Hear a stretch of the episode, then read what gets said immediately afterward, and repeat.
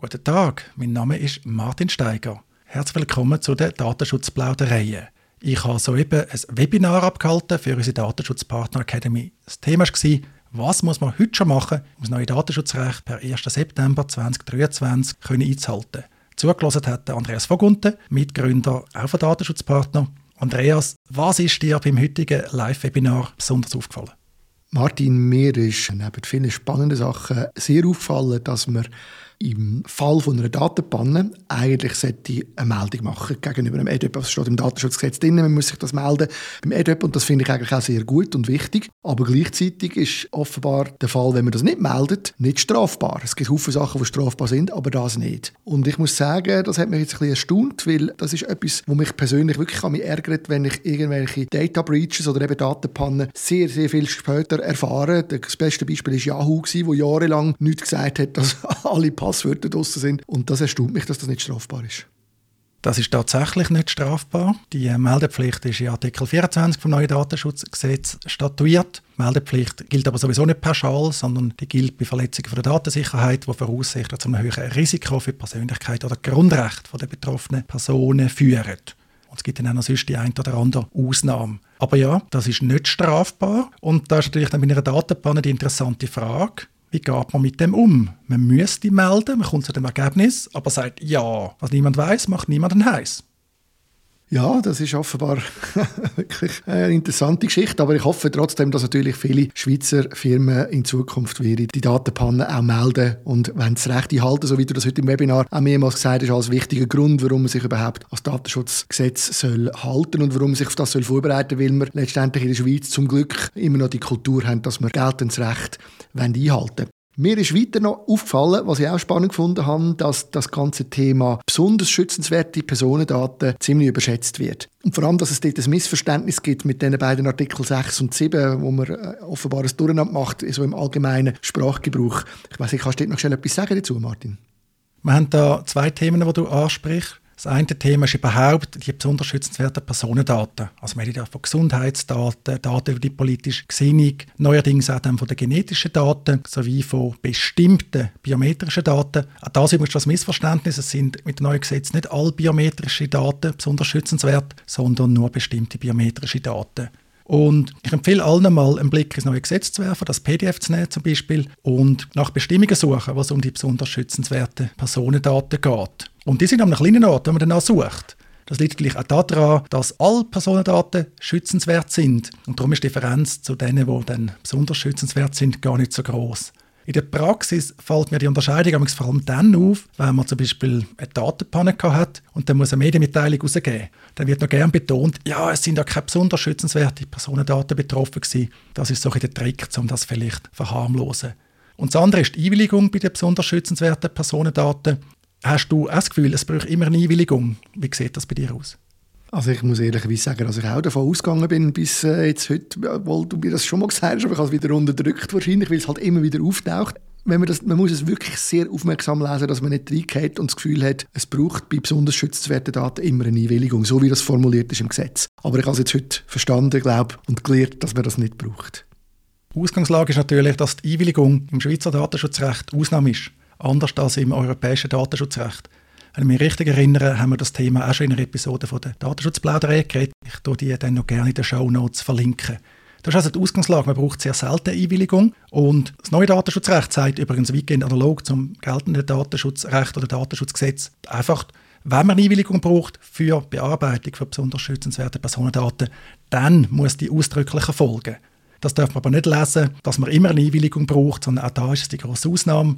Und das ist die große Ausnahme im Normalfall. Man will eigentlich eine Persönlichkeitsverletzung, die widerrechtlich ist, rechtfertigen. Also man macht etwas, was man gemäß den Grundsätzen vom Datenschutzrecht, vom Datenschutzgesetz vielleicht nicht darf, aber man hat einen Rechtfertigungsgrund und da kann eben die Einwilligung ein so ein Rechtfertigungsgrund sein. Das ist auch ein Beispiel, dass man in der Schweiz sagt, die betroffenen Personen sind mündig. Man darf also vielleicht auch eigentlich über den Rahmen vom Datenschutzrecht rausgehen, wenn man richtig fragt und sich die Einwilligung geben lässt in die Bearbeitung. Und dann, wenn die Daten besonders schützenswert sind, muss die Einwilligung unter anderem ausdrücklich erfolgen. Das ist, äh, glaube ich, auch so generell ein bisschen der Tenor, den ich heute in diesem Webinar gehört habe. Es gibt einige Sachen, wo wir vom Gesetz her nicht unbedingt verpflichtet sind, das so zu machen, wie man allgemein meint. Aber es ist halt einfach sinnvoll, dass man, äh, dass man ja nicht nur versucht, das Gesetz in der minimalsten Version einzuhalten, sondern dass man eigentlich das Thema Datenschutz und in dem Zusammenhang natürlich auch Datensicherheit ernst nimmt und versucht, das so gut wie möglich zu machen. Und in dem Zusammenhang kommt man in Sinn, das war auch ein Thema von heute, die Frage vom Verarbeitungsverzeichnis. Ist eigentlich für sehr viele KMUs in der Schweiz auch im neuen Datenschutzgesetz nicht erforderlich, kein Must in dem Sinn.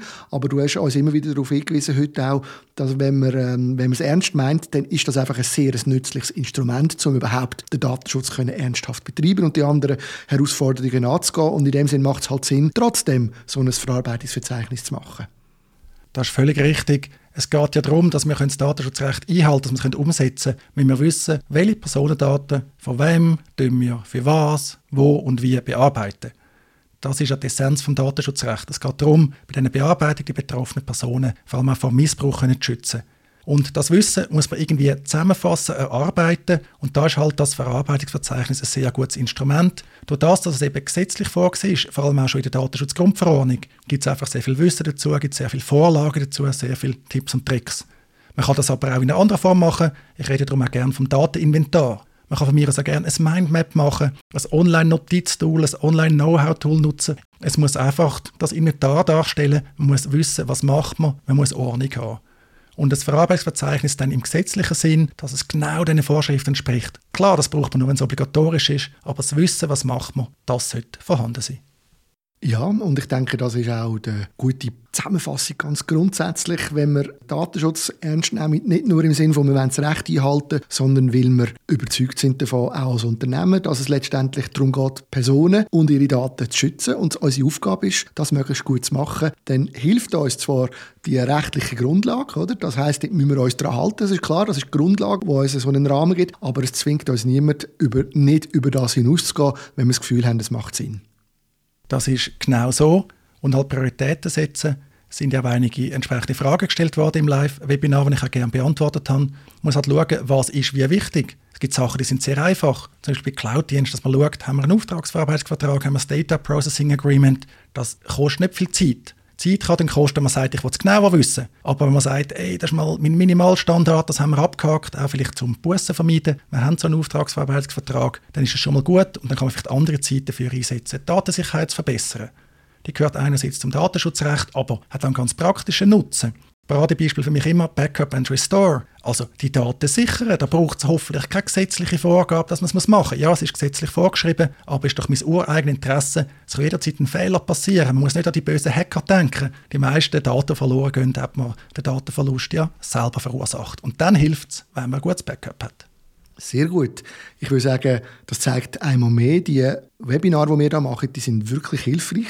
Das sage ich jetzt nicht nur, weil ich ein Teil bin davon, sondern auch, weil ich ein KMU-Betreiber bin in dem Sinn und, und auch selber jedes Mal profitiere. Und ich glaube wirklich, dass die Datenschutzpartner Academy unglaublich gut hilft, wenn man auf den Prozess, und du hast es heute immer wieder betont, das ist ein Prozess der Datenschutz, wenn man den ernst nimmt und bereit ist, sich damit abzugeben und das bei sich in die Firma reinzubringen, dann ist es ein unglaublich mächtiges Werkzeug, um da weiterzukommen. Und von dem her spannend gewesen, einmal mehr.